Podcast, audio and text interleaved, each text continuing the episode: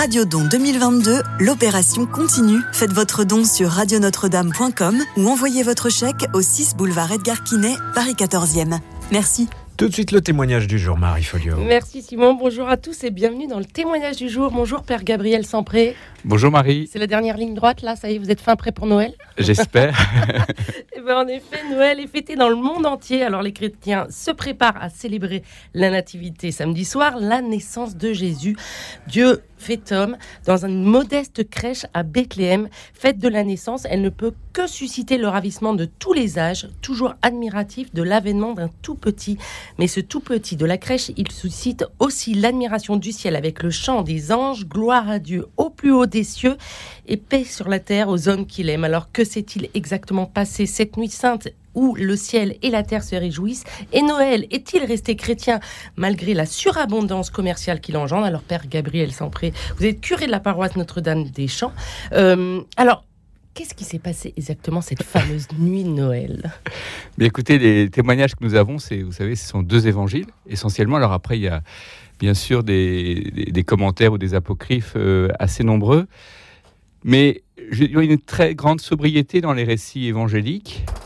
Donc, euh, d'ailleurs, euh, ça donne une grande crédibilité aussi à à ce côté surnaturel, je pense évidemment. La sobriété pour vous donne plus de crédit. Oui, oui, oui, parce qu'en fait, euh, si on veut, on le voit bien de manière générale, hein, quand on commence, alors peut-être qu'on fait plus attention aujourd'hui parce qu'on est plus conscient des, effets d'un récit, mais quand on commence à, il suffit de lire des évangiles apocryphes pour voir que le côté merveilleux est, prépondérant mhm. finalement, euh, au détriment de, la logique, du contexte historique, etc.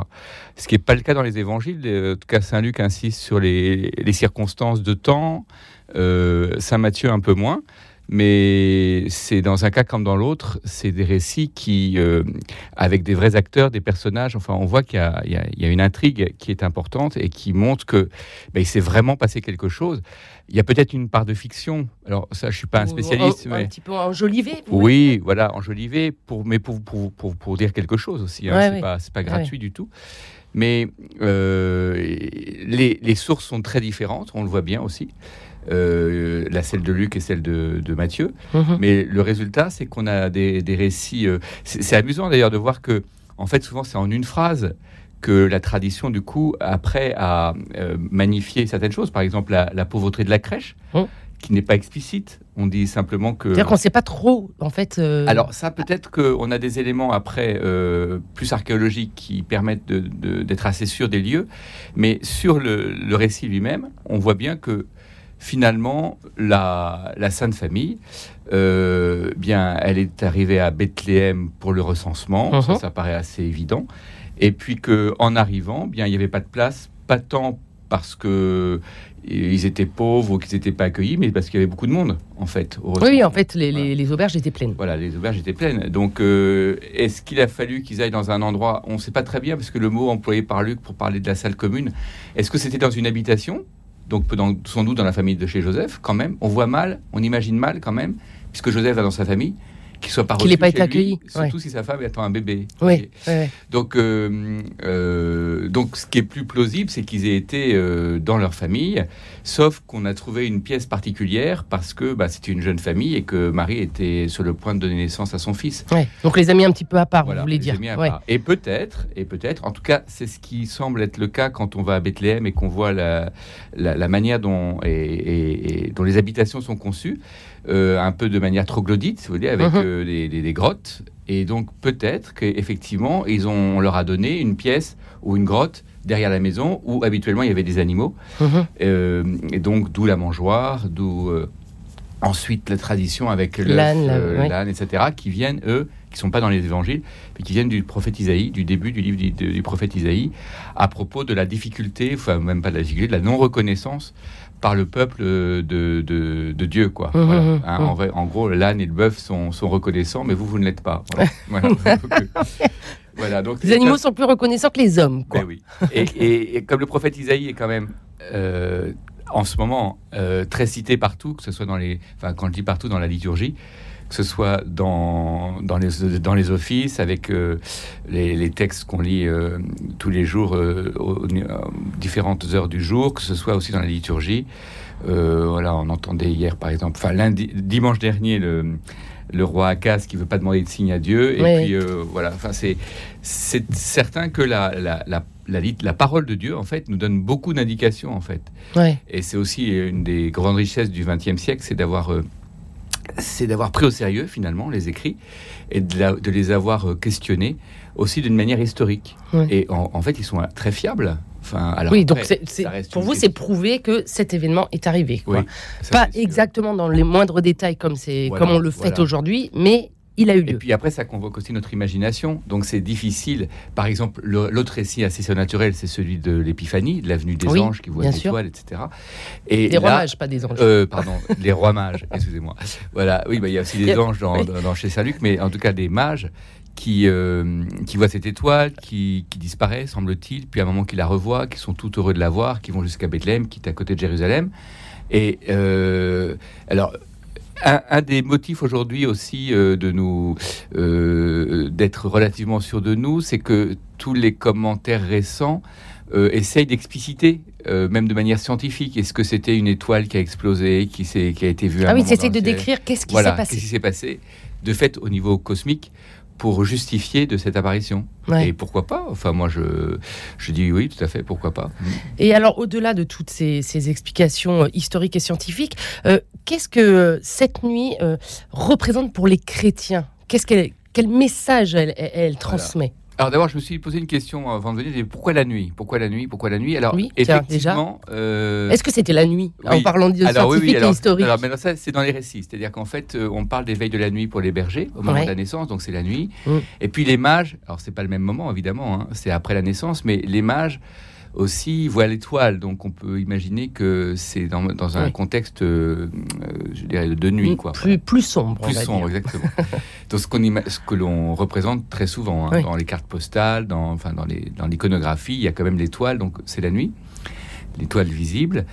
Et donc oui, donc il y a pas mal de, de, raisons pour cela. Euh, l'époque, vous savez qu'on la connaît pas, elle n'est pas définie. Non. Euh, la, date non saison, plus. Voilà, la date non plus. Euh, alors là non plus, je suis pas non plus un grand spécialiste, mais ce qui est certain, c'est que ça, correspond au niveau des saisons au, début de l'hiver, hein à un moment où euh, bah, la lumière est, faible dans l'hémisphère nord, et donc euh, petit à petit, bien, elle va réapparaître. Donc c'est un peu un commencement. Hein. C'est une naissance, c'est une nouveauté. Donc là, aussi, l'univers est convoqué, on va dire. les, oui, enfin voilà, pour vous, c'est très plausible euh, néanmoins, que ce soit passé à ce moment-là, oui, oui. J'ai, pas, je connais pas des, enfin là, j'ai pas de source particulière à citer. Mais pour, pour, le chrétien, pourquoi cette nuit est importante spirituellement ah, oui, pas répondu. Oui, oui, c'est pour ça que je vous relance. pourquoi est-ce que c'est important? Parce que, euh, alors, j'ai commencé par dire pourquoi ça ne l'est pas. c'est qu'en fait, la grande fête chrétienne, c'est Pâques.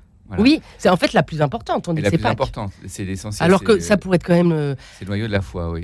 Bah, le Christ est mort et ressuscité pour nous sauver du péché. Voilà, c'est le kérigme. Hein. Oui, mais le miracle du fait qu'il soit fait homme. Alors voilà. Donc effectivement, ce qu'il y a, c'est que c'est ça qui est d'ailleurs alors euh, très passionnant, c'est que en fait, ça vient de la liturgie, c'est-à-dire que l'Église fête, a fêté, et ça s'est fait de manière euh, grâce aux messes, grâce aux communautés chrétiennes, aux différentes traditions dans, le monde, oriental, occidental.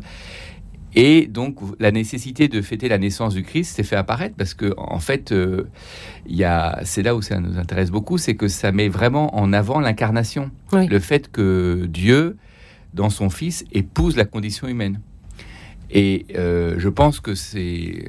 c'est déjà un peu compliqué ce que je raconte, mais en fait, c'est la, c'est la, le motif principal pour lequel on s'est attaché à fêter la naissance du Christ. Hum. C'est pour montrer euh, l'originalité foncière du christianisme et, sa vérité aussi, c'est que Dieu s'est fait homme. Hum. Et donc une manière la plus, la manière la plus simple, c'est de fêter sa naissance, montrant ainsi aussi qu'il partage vraiment toute la condition humaine. Et euh, Jésus n'est pas venu à 30 ans euh, en descendant du ciel. il, A, il a vraiment vécu toute notre vie. Et, ça, c'était important. Bah, c'est essentiel parce que ça montre que tout le monde, à tout âge, de tout temps, euh, dans toutes les régions du monde, ben, est rejoint par l'humanité du Christ. Son humanité, lui, sa vie, est rejoint par, euh, par celle de Jésus. Alors, on vous avait parlé de, du fait que c'était dans une crèche, enfin, que l'histoire garde est- que Jésus est né dans une crèche, mais pourquoi avait-il ce. Quoi, pourquoi a-t-il choisi plutôt la pauvreté?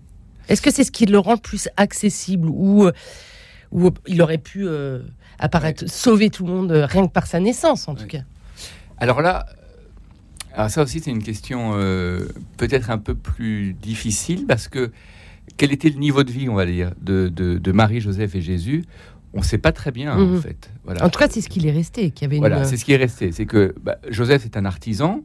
On pense, vu les circonstances euh, historiques, c'était un, un- il est on va dire aujourd'hui, il est dans le bâtiment, si vous Hum, voulez. hum. Donc il, il est charpentier, hein, c'est ce qui est, ce qui est dit, mais il construit des maisons. Il y avait à ce moment-là, il y avait un essor démographique, une, euh, il y a- il y a- c'était une période de croissance.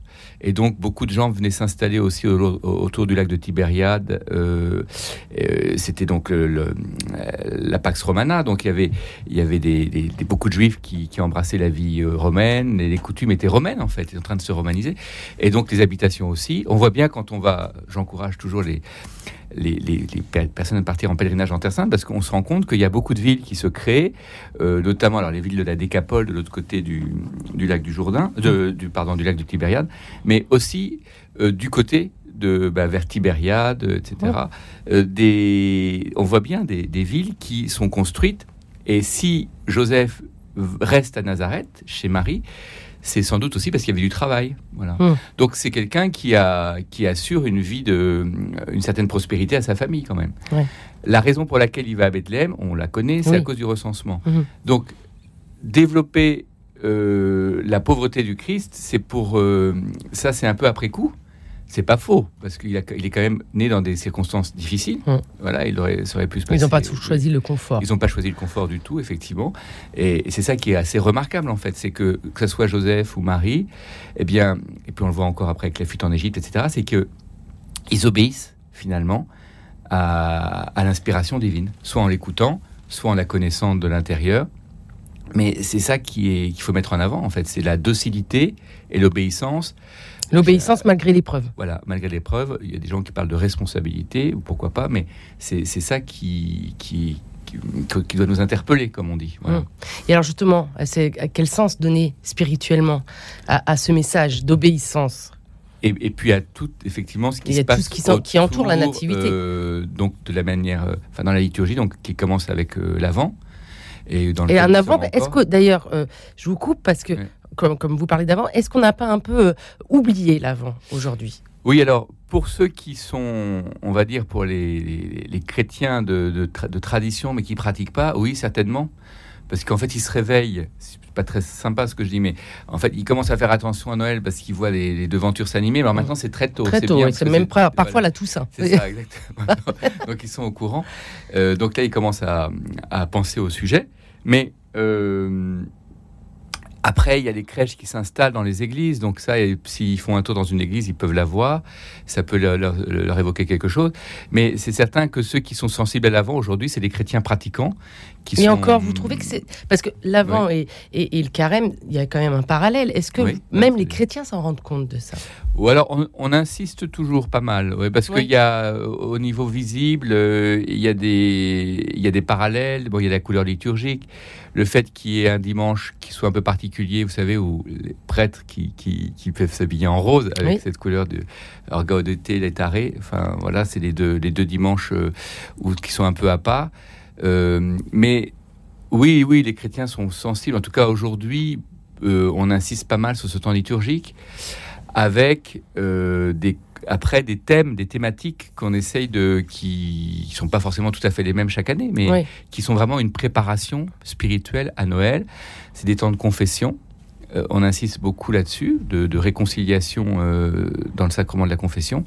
Ce sont des temps aussi où on, on essaye de, de penser euh, à ceux qui vont vivre des jours, euh, enfin en tout cas pour Noël, c'est évident, qui seront soit seuls, soit euh, loin de leur famille, etc. etc. oui. Oui, oui, donc c'est important de maintenir cet esprit de, de l'avant qui emmène vers Noël. Oui, oui, oui, je pense, parce que la préparation, elle est là, alors maintenant on va dire plus spirituellement, aussi pour un progrès spirituel comme toute la liturgie, parce qu'on vit toujours un peu la même chose, sauf qu'on le vit différemment d'année en année, parce que nous aussi on change, euh, On évolue. on évolue, et l'histoire, enfin l'histoire change, les, les- les drames humains changent. ouais, on parlait tout à l'heure dans les informations de la guerre en Ukraine, mais on voit bien que tout ça, ça heureusement d'ailleurs, ça habite beaucoup notre euh, euh, notre notre mémoire, ce qui se passe, et donc euh, euh, ce qui se passe dans nos dans nos familles aussi, les, les joies, les peines. Mhm. Eh bien, c'est avec cela que le, la, la venue, puisque c'est ça l'avant, hein, c'est la, on se prépare à la venue du Messie, eh bien, change notre vie. Et euh, alors moi, je suis sensible à un, à- à un point que j'avais un petit peu signalé au début de l'avant euh, aux paroissiens de Notre-Dame-des-Champs, c'est que il faut, je pense spirituellement, demander des choses à Dieu. Ça marque, ça, ça masque, ça, ça marque, pardon, excusez-moi, ça marque notre foi. C'est-à-dire que si nous croyons, Faire sa liste de cadeaux Bah euh, oui. spirituels, bah, finalement. c'est exactement ça. Voilà, faire sa liste de cadeaux spirituels pour soi et pour les autres, mais pour soi aussi. De quoi j'ai besoin personnellement pour vraiment accueillir le Christ? Est-ce que je suis capable de, de- de- ne serait-ce que de prier un peu tous les jours, un peu voire euh, plus, de, de prendre du temps pour lui, de décrocher de, de mon téléphone, de de regarder les autres d'un regard différent, de d'essayer de moins les juger, de d'avoir du du ressort, de pas me décourager trop vite, de euh, que le monde s'écroule pas si je suis euh, soumis à des tentations qui sont récurrentes, si aussi euh, j'arrive à, écouter les autres. Enfin, il il y, a beaucoup de choses qui sont de l'ordre de la disponibilité intérieure qui se préparent. Euh, je, je pense aussi par rapport à nos, à nos penchants mauvais, hein, Mm. ce qu'on appelle les péchés capitaux, qui sont pas forcément graves, mais qui déterminent souvent un peu notre, Qui notre comportement découler. et euh, qui peut faire découler d'autres choses plus graves. Mhm. Euh, qu'est-ce que je fais pour euh, qu'est-ce que j'exerce comme vertu? Donc ça c'est positif comme habitude bonne avec l'aide de Dieu pour euh, pour corriger des comportements qui sont pas euh, qui sont pas bons tout Et c'est ça le renouveau pour vous de Noël? Ah ben y a- ben, c'est-à-dire que dans la vie chrétienne on voit qu'il y a des prises de conscience euh, qui sont qui informent. C'est plus oui qui nous informent du coup qui nous transforment. Et c'est des étapes euh, dans notre vie chrétienne. Et il y a des chrétiens beaucoup de chrétiens qui sont capables de dire s'ils se prennent un peu de temps ben là je me souviens très bien que il s'est passé quelque chose. Alors ça peut être une image ça peut être une parole ça peut être une ambiance mais qui les a marqués. Alors parfois c'est un souvenir euh, un peu profane mais c'est aussi assez souvent quelque chose de plus spirituel et qui est pour eux un, commencement. Voilà. Là, où il faut être euh, encourageant avec les gens, dire mais vous n'allez peut-être pas donner une réponse tout à fait satisfaisante, mais il s'est quand même passé quelque chose à ce moment-là.